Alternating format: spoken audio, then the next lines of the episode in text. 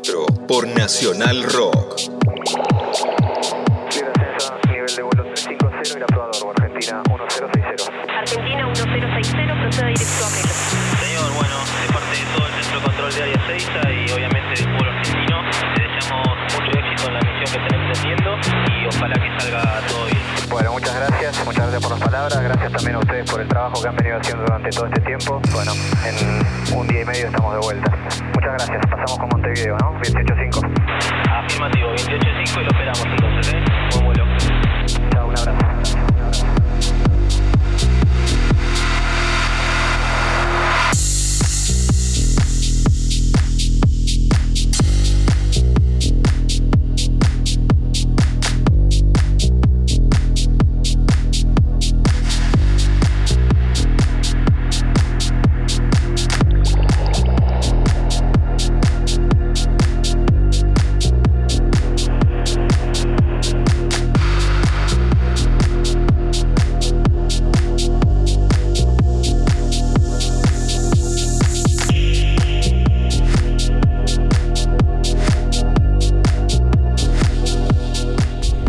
pero muy buenas noches, madrugadas o el momento que fuere. Aquí comienza la edición número 40 de Tripulantes de Cabina por la 93.7 Nacional Rock. Intrigante este comienzo, ¿eh? Levanta vuelo. Un tapado total, ¿eh? Muchos lo conocen tiene kilómetros de surco en pista y ha generado muy buena música a lo largo de década y media más o menos. Con ustedes y nosotros, el señor Brian Gross.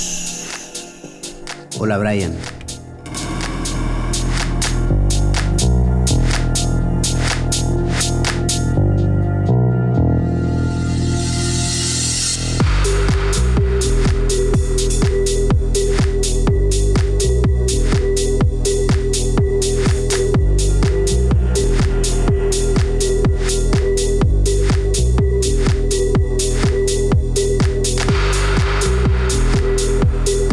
Camilo, ¿cómo estás? Un gusto poder formar parte de tu programa y conocernos, que siempre, bueno, hablábamos así por las redes, pero bueno, al fin interactuamos un poco más. Bueno, podemos hablar un poco de, nada.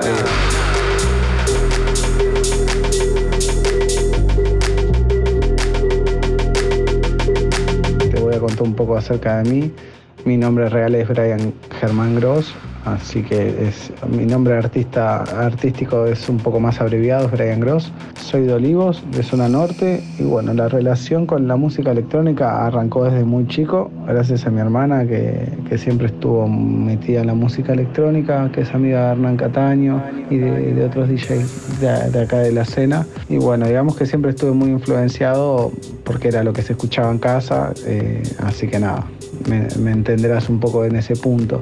Después me, siempre me gustó la música, arranqué de chico a tocar la guitarra, después el bajo, pero no estaba muy abocado a la música electrónica, estaba mucho más eh, enfocado en, en el rock. También tuve mi etapa metalera, que escuchaba Pantera, Sepultura, Hermética, el más fuerte, B8. Y después me, me fui calmando un poco y más o menos a los 17 empecé a, no sé si me había bajado Virtual DJ, creo que era Virtual DJ, y empecé a, a- a mezclar así de, de- de forma a, a modo juego en mi cuarto, después me instalé el Tractor y empecé a investigar un poco más, a, buscar los tracklists de los artistas que me gustaban en ese momento, eh, que mi, mi primera relación con, con la música electrónica fue a través del Progressive, porque era lo que más conocido era en esa época, que sigue siendo igual, pero digamos que es el género que más siempre estuvo presente en Argentina.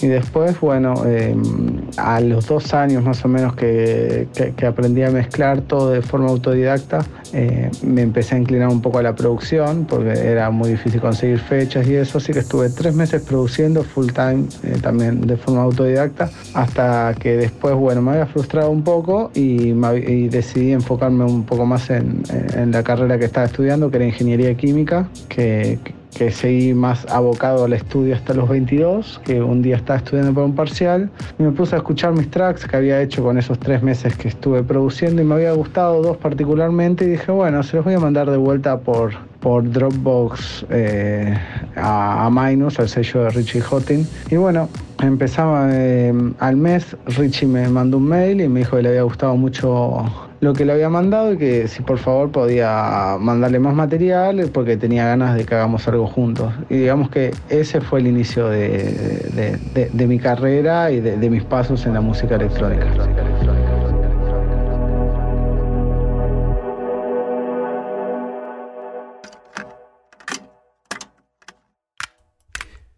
A ver, pongámonos a grabar. Acá lo que estamos escuchando de Brian Gross es que los primeros tracks que hizo, aprendiendo en forma autodidacta, eh, se los mandó a Richie Houghton y fueron aceptados. Y ahí decidió abandonar su carrera que estaba estudiando.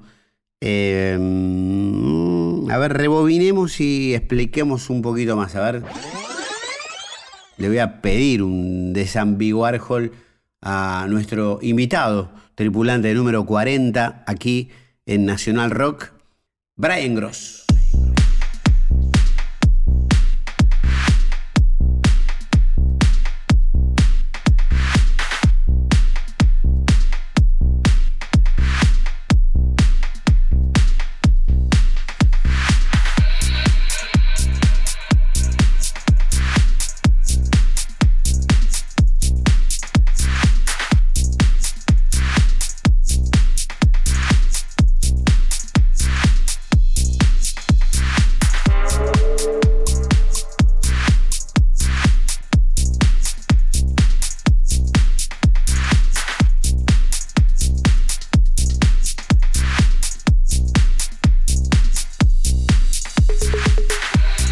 Sea, en esa época, allá por el 2009, 2008, 2008, no había la cantidad de tutoriales de academias y toda la cosa que, hay hoy en día, todas las herramientas y todo eso.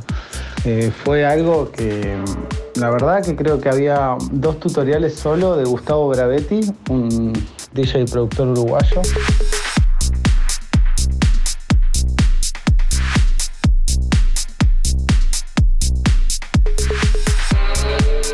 Muy reconocido, es un laser muy interesante él. Y bueno, o sea, lo único que había era esas dos cosas y la verdad que fueron, fueron de estar horas tocando todo. Me acuerdo que para hacer el patrón básico del kick, el clap, el más clásico, me habrá llevado tres horas hasta que aprendí a dibujar la nota, todo. O sea, si te soy sincero, no entiendo cómo hice para aprender todo eso solo. Más que no había recursos en español prácticamente en esa época. Lo que estaba, estaba todo en inglés y no, no había, o sea, la verdad que no, no sabía hablar muy bien inglés tampoco. Entonces, digamos que fueron muchas horas, me acuerdo, o sea, siempre tuve una personalidad que cuando me enfoco y quiero algo es eso o es eso. Entonces, como que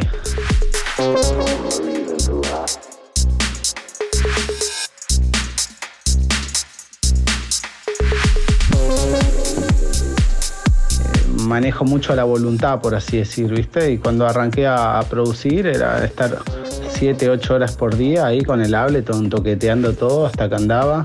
Y, y, el track por el que me llamó Richie fue uno de mis primeros temas. Lo habré hecho en mis primeros tres meses de producción por los todos que me eligió Richie.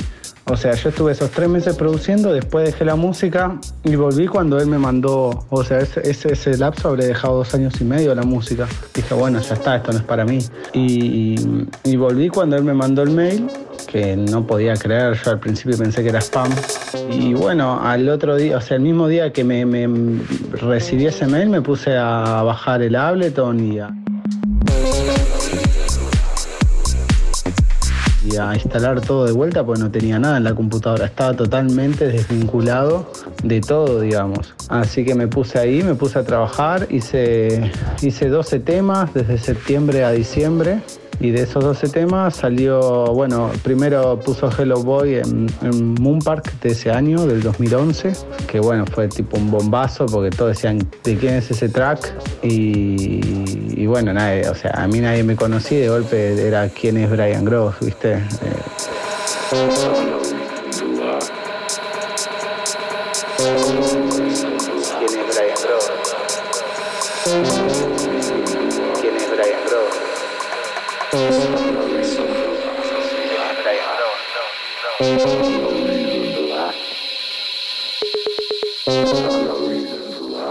¿Quién es Brian Gross?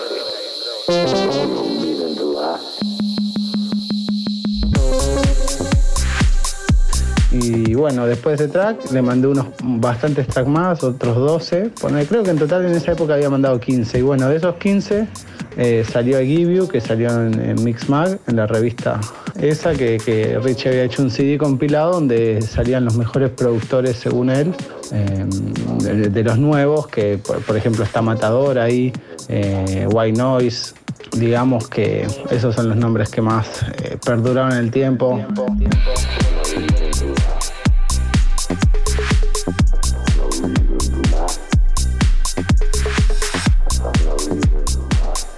Después hay otros más que por ahí que no los conoce tanto, digamos, el público en general. Pero bueno, estuve ahí entre esos ocho productores elegidos. Esos fueron mis comienzos, como que siempre fue muy autodidacta igual. Me ha sido difícil encontrar un profesor que me sea directo y, y simple, ¿viste? Es como que yo si necesito saber algo, necesito saber eso y no que me den vuelta.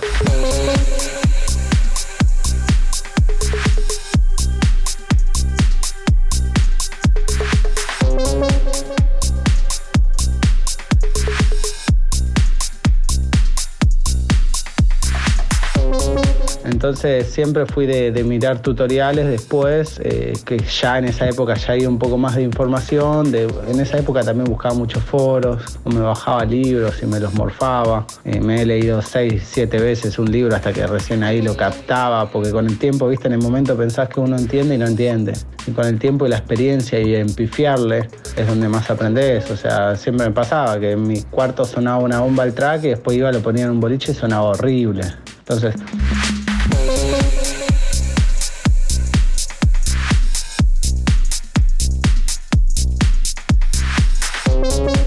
Yo creo que la curva de aprendizaje eh, es, es, es así, experiencia, en pifiarle y digamos que siempre de los errores aprende. O sea, donde yo más aprendí siempre era cuando, no sé, quedaba re quemado porque tenía que mandar un track y no descansaba, hacía la mezcla de noche, después lo mandaba, después decía, no, esto suena horrible, entonces le hacía la otra versión, versión 1, versión 2, versión 3, versión 5. Y en día es como que por ahí produzco un día, armo la maqueta del tema, lo dejo descansar un mes o dos semanas y lo agarro con ganas. Y, por ejemplo ahora no me, no, me, no me sobreexijo porque sé que con esa ansiedad de terminarlo a veces después no, no queda como uno quería, ¿viste? Igual siempre va a pasar que un, un tema nunca está terminado, ¿no? Uno dice, bueno, hasta acá llegué y listo.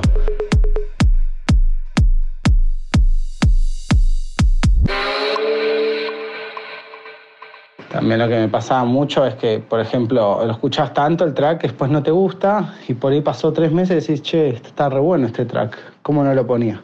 Entonces trato de, de evitarme esas cosas que me pasaban mucho al principio, que ahora no me pasan. Eh, pero en general todo lo que yo aprendí es todo de forma autodidacta. He hecho cursos con colegas que más exclusivamente de mastering, pero que no me han servido tanto. Por ahí me ha servido preguntarle cosas muy puntuales, ¿viste? Decir, che, ¿qué pasa acá con este compresor y esto? ¿Entendés? Eso sí me ha servido, pero después como que es mucha data que, que siempre tengo y al estar dando clases también siempre me capacito y me mantengo activo el cerebro. Eso también, por ejemplo, cuando eh, yo arranqué a dar clases, las arranqué porque había periodos míos que no estaba creativo, entonces no me, no me gustaba la música que hacía, entonces dejaba de producir y la producción es un hábito también.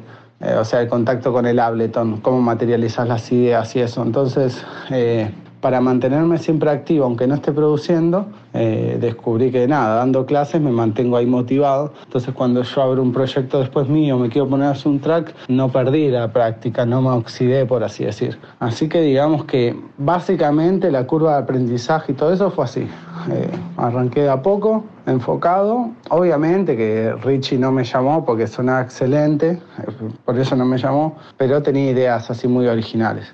Y es lo que siempre le digo a mis alumnos, onda, eh, traten de no, no buscar, o sea, podés inspirarte en alguien, pero esa persona ya existe y los sellos grandes van a buscar gente que tenga un sonido fresco y original.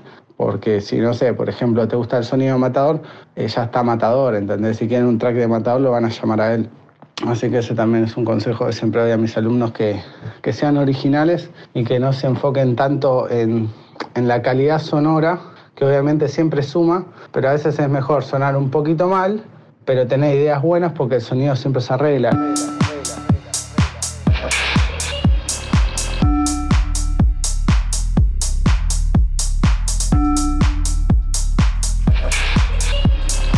Seguimos compartiendo este episodio número 40 de Tripulantes de Cabina, los 40 principales, aquí en Nacional Rock 93.7. Y lo que estamos escuchando es Fuck Brian Gross para Minus. Y esto que hablaba recién Brian, ¿no? De, de- trabajar sonidos originales, de tener ideas originales, componiendo frecuencias, administrando sonidos, sampleos. Una pieza de relojería. Escucha como una niña de fondo. Una locura hermosa este track. La pregunta que urge es, ¿dónde te encontrás mejor? ¿En la producción o como DJ? ¿Cómo te observás a vos mismo?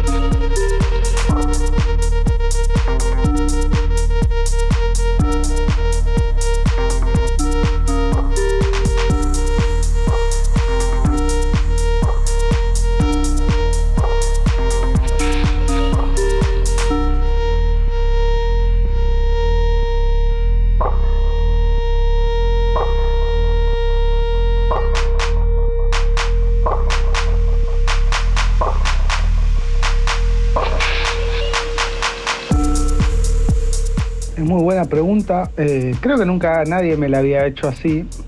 Por lo general me considero más DJ que productor porque es así como arranqué en la escena. Yo creo que los, los que son viste, más productores, que te sacan un tema por semana o dos, como que se arrancaron más por el lado de la producción y después se hicieron DJ porque bueno, tienen que tocar y bueno, tuvieron que desarrollarlo los DJs.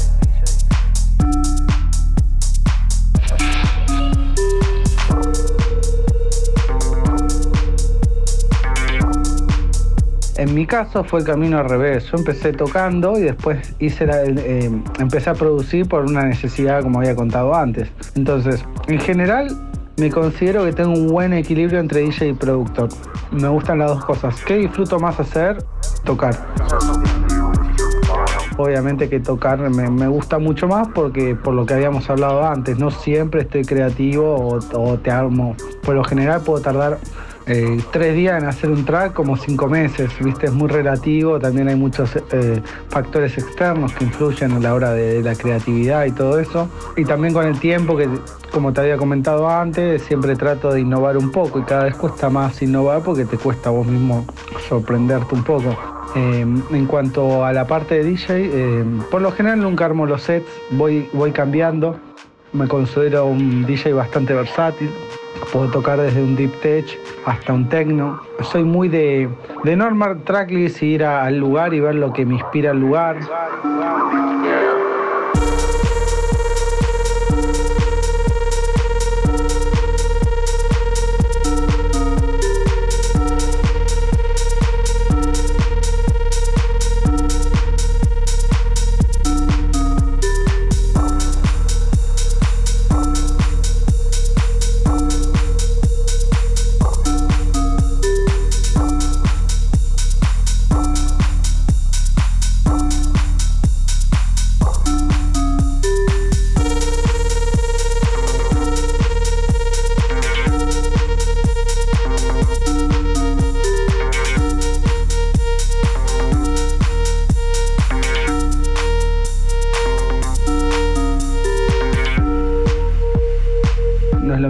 Una playa a las 4 de la tarde que en, Alemania en pleno invierno con menos 10 grados en un sótano, ¿viste? Entonces no, no soy, ¿viste? Un DJ así cuadrado que va y dice, bueno, esto es lo que pongo y pongo esto y listo, no. Y trato de siempre ver la gente, si la están pasando bien, si no.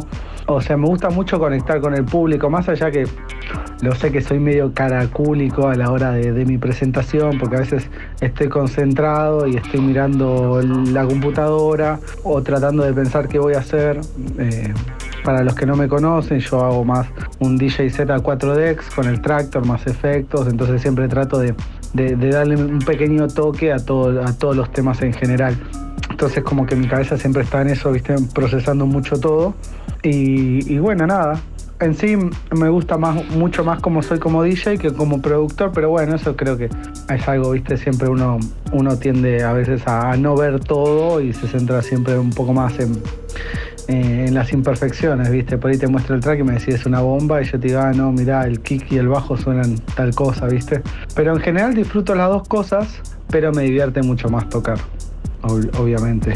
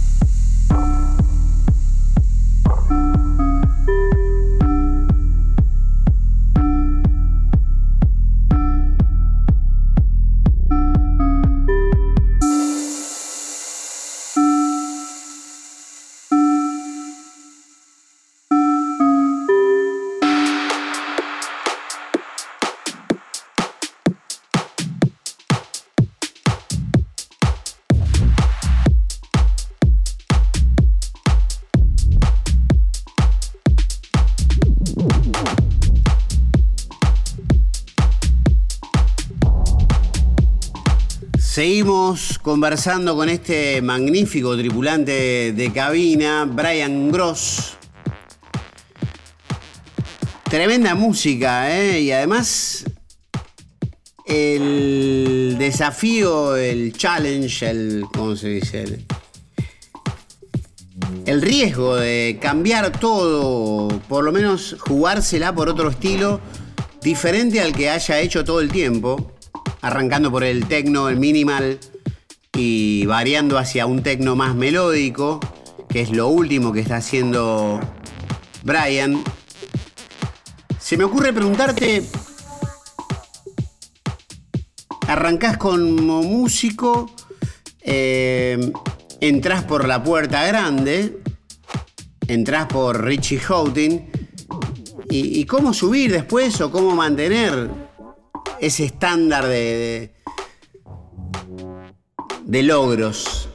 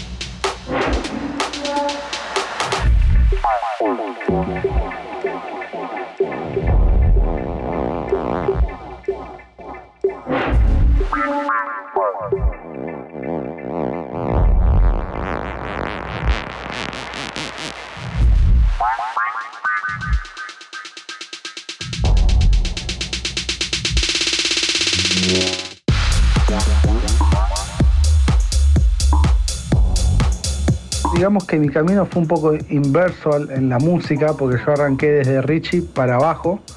Eh, tuve buenos colegas como Miguel Silver, Luis Nieva, eh, Saboretti.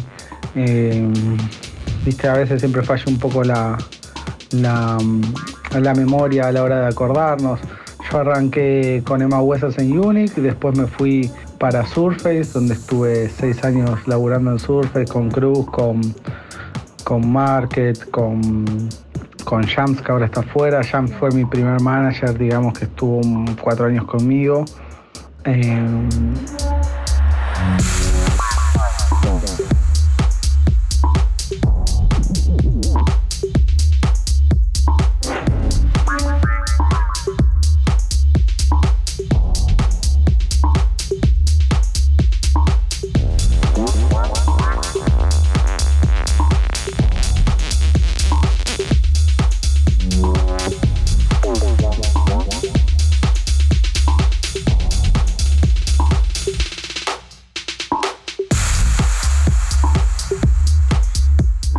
Hacía referencia Brian a Surface, la empresa que durante mucho tiempo manejó la carrera de Hernán Cataño, entre otros. Y también aparece el nombre de Cruz, que es el actual manager de Hernán Cataño. Y me imagino que toda esa estructura eh, que forma parte del detrás de escena de un DJ y un productor, eh, te habrán servido para poder hacer giras, para conocer otros lugares, para llevar tu música e ir con tu música a distintos rincones de- del mundo.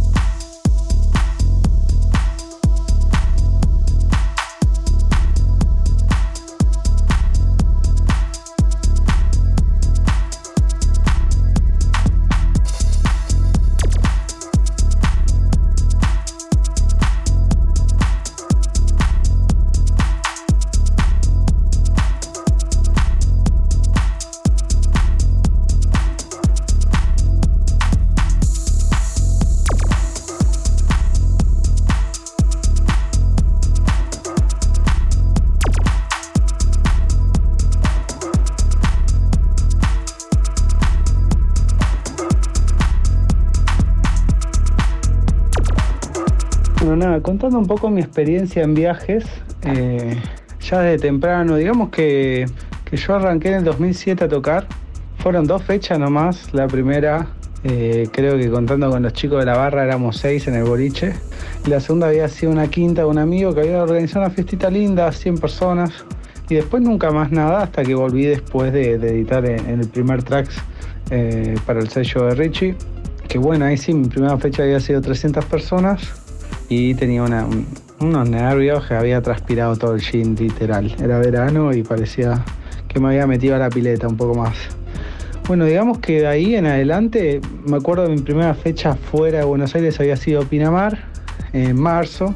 Después en mayo había tocado en Rosario, después Villa María y empecé a viajar bastante por el país. Después Uruguay. Y eso así por unos años. En el 2016 había encarado mi primera gira europea, eh, donde estuve viviendo en Colonia, eh, que fui tres meses y bueno, ahí estuve tocando en, Colonia, que es una de las ciudades más importantes de Alemania. Toqué en Ardiater, que era un boliche, como decirte, el Pachá de acá en su momento, o el Crobar de hoy, digamos.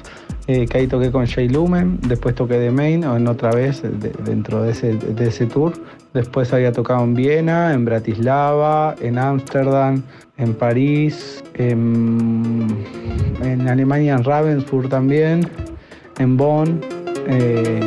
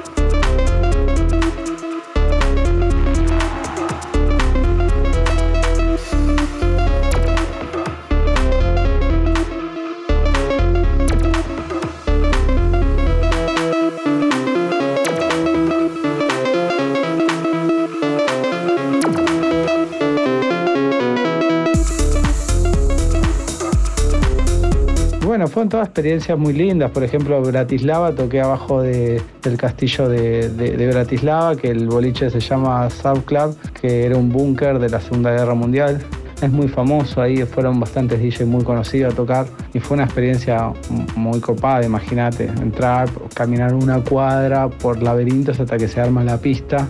Así que nada, eh, digamos que siempre viajé bastante, mismo ahora cuando eh, se volvió de a poco a normalizar todo a partir de agosto, eh, he recorrido bastante y digamos eso como hablaba antes, en Alemania por ejemplo era mucho más tecno porque estaba en invierno y, mismo la ciudad te lleva a ese tecno más picante porque amanece a las 9 de la mañana y oscurece a las 4 de la tarde al mediodía como, como calor te hace 2 grados. Entonces, digamos, eh, eso es como que me dio esa de, tocar en todos lados, de tocar de Ushuaia a Humahuaca, eh, me dio esa versatilidad de, ir y ver qué pinta en el lugar, qué inspira, ¿viste? Eh, por ejemplo, me gusta también tocar mucho entre las montañas, obviamente no es lo mismo que tocaría en un boliche acá en Capital, ¿no? Pero digamos que tuve experiencias muy lindas, también toqué en Chile, pasé año nuevo en Chile una vez, Después otros lugares en Latinoamérica no toqué mucho, más que nada por un tema de, coordinación o de ponernos de acuerdo con los promotores en cuanto al tema del FI y eso. Pero calculo que pronto voy a andar por México por Colombia. O sea, estamos todos en tratativa y seguramente el año que viene volver a Europa, donde además tenía fechas como por ejemplo en el Líbano, que esas se cancelaron en el 2019 por la pandemia, o sea, el 2020 digo pero tengo, por ejemplo, fechas en Indonesia también, por ejemplo, en Italia, en... ahora no me sale el nombre de la isla, se me fue, pero mm, digamos que, sí, hay bastantes cosas habladas. Que, bueno, estamos esperando un poco que se regularice todo, ¿no? Porque también ir hasta allá y hacer esos viajes. India también está. Entonces, quiero ir y tocar como si fuera modo normal, ¿viste? No ir y después que pase algo, que se vuelva a fase 1, eh, todo, todas esas restricciones que sigue habiendo todavía en diferentes países. Eh, entonces, nada, digamos que, que, estamos esperando un poco a que, que se normalice todo.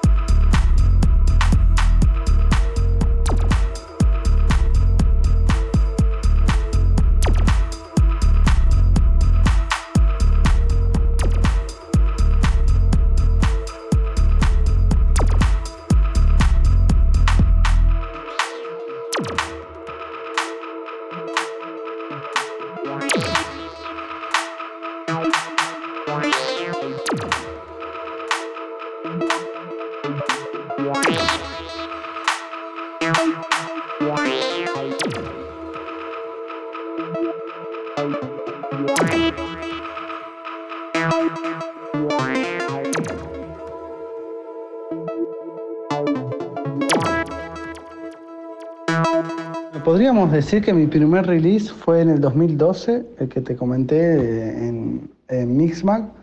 Después me costó más o menos dos años armar el primer EP para Minus, que, que, fue Miss You. Después el segundo, ese primer EP salió en el 2014. Después en el 2015 volvió a salir por Minus el segundo EP. Después de ahí he hecho algunos remix para, para artistas europeos, para el sello de Phobos en ese lapso de tiempo. Entre el 2012 al 15 solamente estuve haciendo música para, para Minus, digamos. Después de ahí he sacado un EP para Rural, que eran unos tracks que, Richie no, lo sentía que no era acorde para, para el sello y a mí me gustaban igual. Y después he hecho bastantes colaboraciones en varios artists para Phobos, para Sensum, eh, y, digamos que el último release que hice fue para Unique, el sello, eh, el sello de Unique es donde yo estoy en la agencia, que, estamos acá laburando. Y actualmente ahora estoy ya hace un año tratando de encontrar nuevos sonidos, eh, buscando algo nuevo, porque medio que me alejé del tecno ya hace bastante, pero hoy en día el tecno que digamos que está de moda, entre comillas, no es el tecno de, de mi agrado. Entonces me fui más para el melodic techno, estoy buscando un híbrido entre melodic techno y la música indie, ese, ese, ese, melodic que es medio ochentoso me gusta mucho bueno, no es algo que me salga natural, entonces lo estoy desarrollando, todavía estoy tratando de, hacer algo, o sea, interpretado con, mi personalidad, digamos, no agarrar un track de referencia y, sacarlo así por hacerlo. Así que actualmente me encuentro desarrollando nueva música, eh, pero sin planes de nada futuros, digamos. Calculo que para el año que viene sacaré un EP o dos, pero digamos que lo, lo estamos laburando todavía el sonido.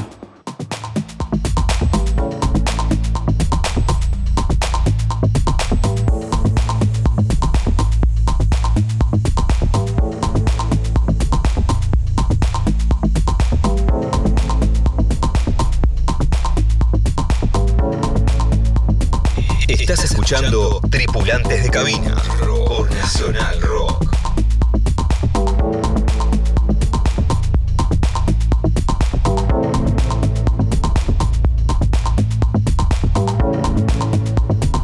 Podría pasarte algunos tracks, pero estoy tratándome de despegarme de esa tinta del techno, ¿viste? Eh, ¿Querés que te pase también un DJ set que dice que va a salir en el ahora y de última me echas un poco con eso? O, o decime vos un poco, orientame en esa parte, porque si no, vamos, vamos.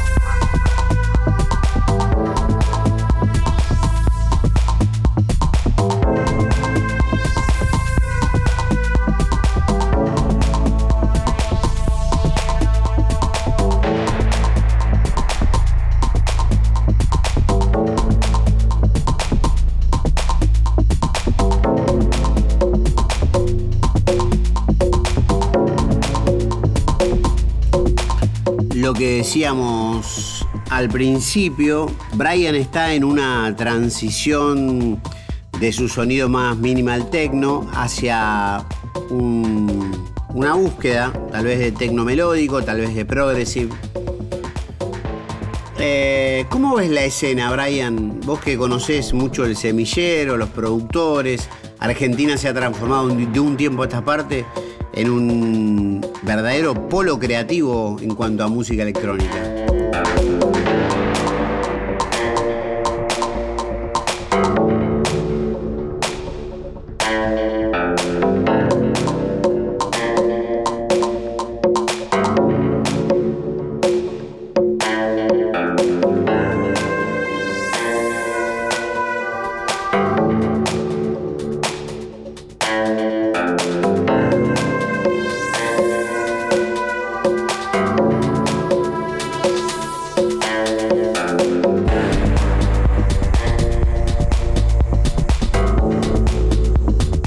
La escena en Argentina creció un montón, hay un montón de productores que, están editando en sellos muy buenos y son de, por ahí del interior, que, antes era, viste, medio como que si no vivías en Buenos Aires era un, problema.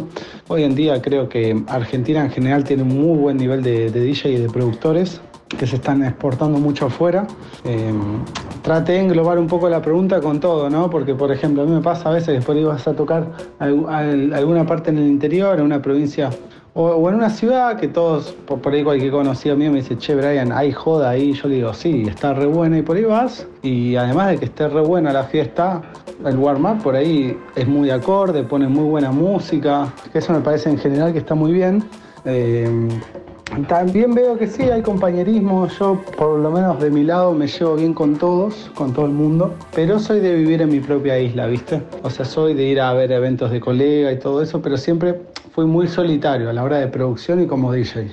Entonces, eh, es como que mi punto de vista es que en general creció un montón, la escena se abrió un montón, hay un montón de colegas, hay agencias donde son todos grupos de amigos y van todos para todos lados, que me parece muy bueno eso. O sea, la verdad que en el, ambiente hay, hay laburo para todos. Eh, y, yo creo que esa cosa de, del competir desde el canibalismo no, no lleva a ningún lado, porque tampoco eh, tocar cuatro veces al mes o dos veces al mes en, un boliche eh, que, sea más conocido te favorece mucho en la carrera, porque llega un punto de la gente se aburre y prefiere escuchar a otros artistas que, que por ahí, viste, no, no, están tocando tan seguido y le dan tiempo a reciclar la música.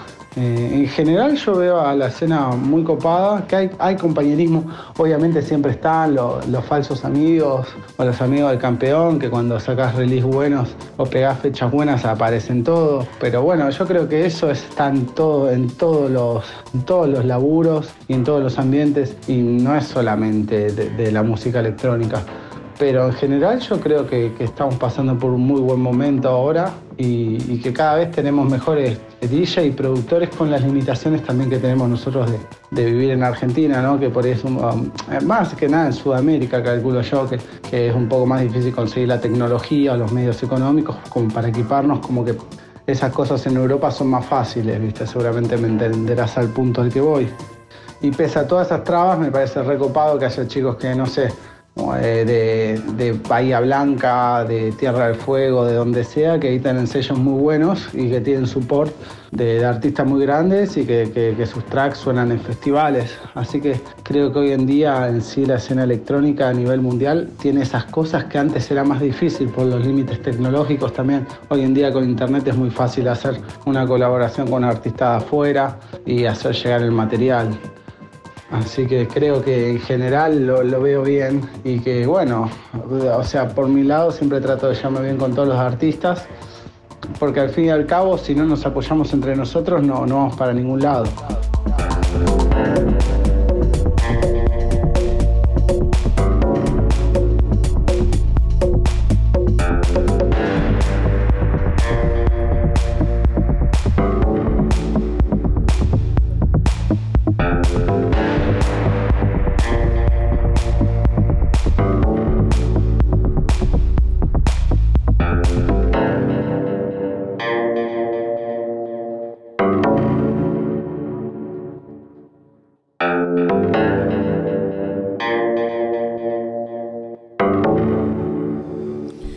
Capítulo para rebobinar y tener muy presente de Tripulantes de Cabina en su edición número 40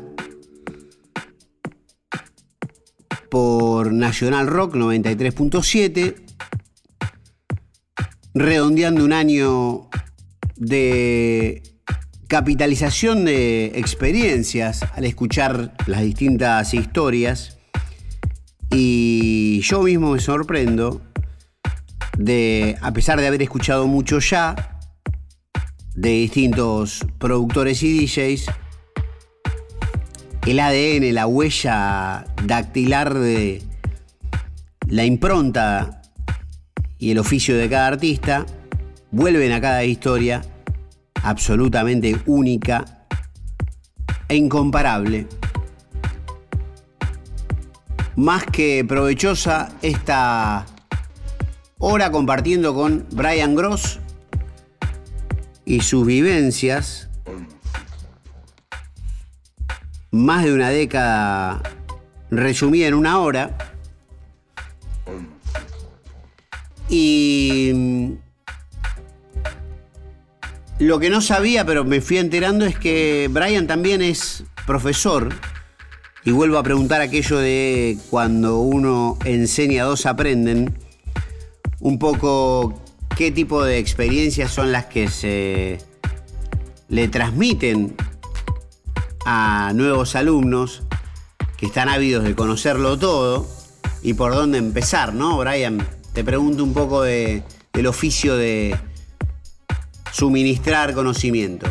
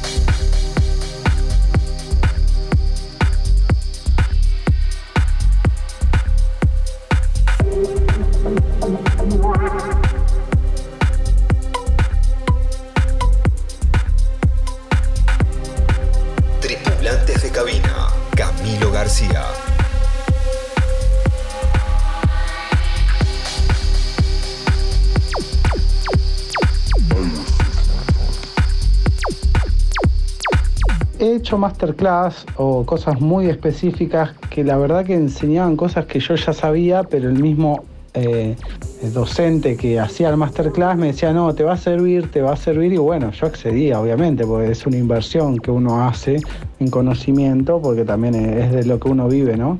Y era como que era más de lo mismo y eran cosas que las podía encontrar en YouTube.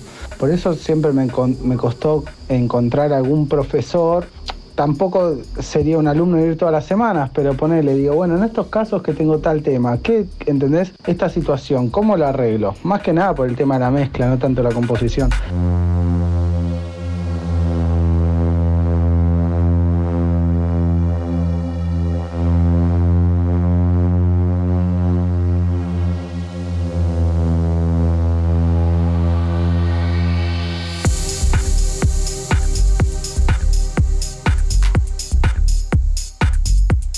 Entonces sí, nunca pude encontrar a alguien o algún colega que, me solucione eso.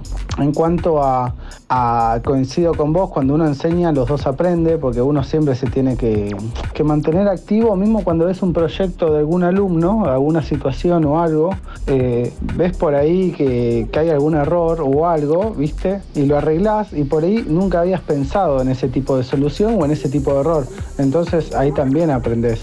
Eh, Obviamente que además de dar clases, yo ofrezco servicio de, mezcla y mastering. Eh, entonces es como que vos eh, es práctica, ¿viste? Cuando practicas más, más fácil es de, resolver los problemas de, los clientes, digamos, ¿no? Y en cuanto eh, a lo de los alumnos, ¿cómo detecto lo que necesita? La verdad que no te lo podría plasmar porque es algo así intuitivo que veo. O sea, por ejemplo, cuando un alumno mío, cualquier alumno, o sea, cualquier persona que quiere venir a tomar clases conmigo, eh, primero doy particulares, no soy de dar grupal, como mucho dos personas más no. Eh, salvo que sea una masterclass de algo específico, ¿no? Que ahí sí eh, hago algo más general, pero si no, todo particular.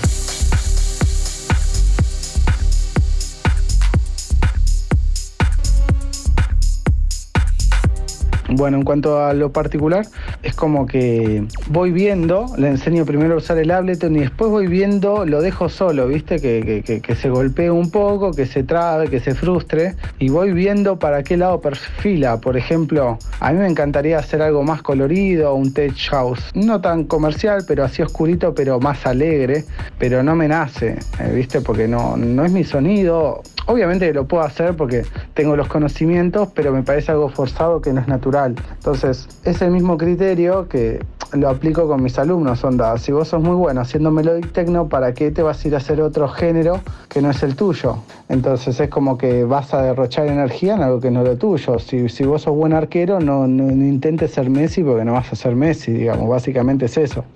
Entonces, cuando voy dando las clases, a medida que pasa el tiempo, eh, siempre trato que sean funcionales las clases, por ejemplo, onda que, que primero entienda cómo funciona el programa, empieza a hacer música y después, eh, ¿cómo se llama? Eh, después, más que nada, eh, le empiezo a, inculcar más el conocimiento específico, ¿viste? Y ahí empiezo a, a, a introducirle la información de a poco, digamos. Entonces, digamos que es como que ya tengo un algoritmo de práctica, ¿viste? Y cuando veo a mi alumno, yo ya sé cuál es el talento de cada alumno y qué hay que fortalecer y por dónde ir. Después, obviamente, termino enseñándole todo, pero no todos aprenden de la misma forma.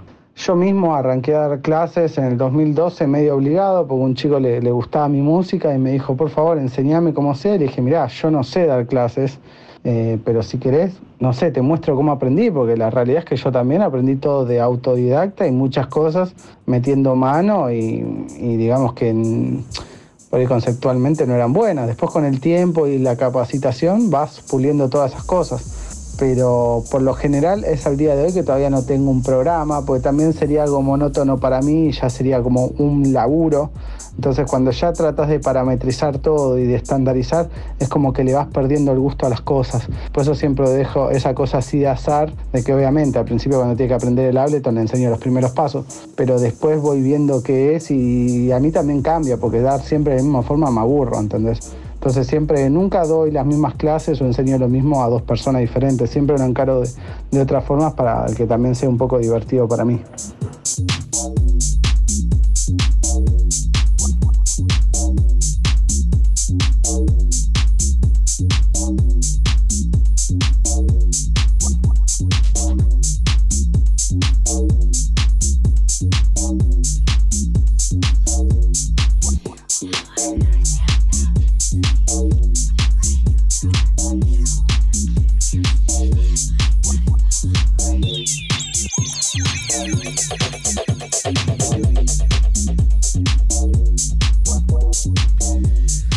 Bien, y vamos llegando al final de este episodio número 40 con el gran DJ Brian Gross. Queda más que un espacio para algún agradecimiento que quieras agregarle, alguna apostilla final, agradeciéndote Brian, por supuesto, por haber sido parte de Tripulantes de Cabina 2021, aquí por Nacional Rock 93.7 y también visitarlo pueden en la página de National Rock y si no, en el canal de Spotify de National Rock. Allí tienen todos los episodios de Tripulantes de Cabina para coleccionar estas charlas que además de atesorarlas en mi corazón y en mi conocimiento, quedarán para siempre en las plataformas, ojalá que por mucho tiempo, y que sirvan de bitácora de este tiempo en el que la Argentina indudablemente se ha transformado en una potencia mundial en la música electrónica. Mi nombre es Camilo García y nos reencontramos en una próxima ocasión. Muchísimas gracias Brian, un abrazo enorme para vos.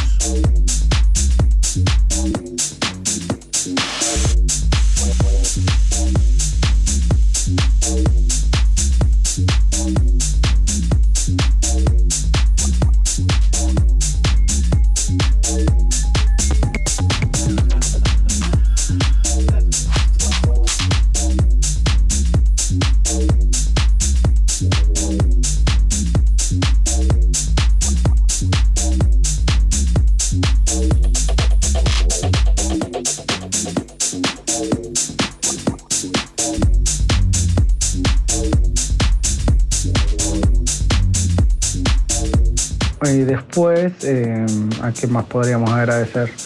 Eh, bueno, con Jimmy Vanem, cuando él vino a vivir a Argentina, mi primer gran empujoncito acá en la escena local fue que en el 2012 le había gustado mucho mi música y me había, decidido incluirme como parte del line-up en sus presentaciones, entonces a todos lados donde iba Jimmy yo iba a warmapearlo a él, más allá que yo no era el estilo de Jimmy, pero dentro de todo me amoldaba. Después, bueno, en el 2017 volví a Unique, donde nada, con Emma siempre nos, nos fuimos volviendo a conocer de vuelta y hoy en día estamos laburando muy bien, cada uno sabe eh, de cómo, cómo manejarse con la otra persona, también con Grupo Crowbar, que, siempre me dio el espacio, eh, con, con Demi Vecchio también. La verdad que siempre creo que es eso, ¿no? lo bueno es ayudarse entre todos y, y tirar para adelante.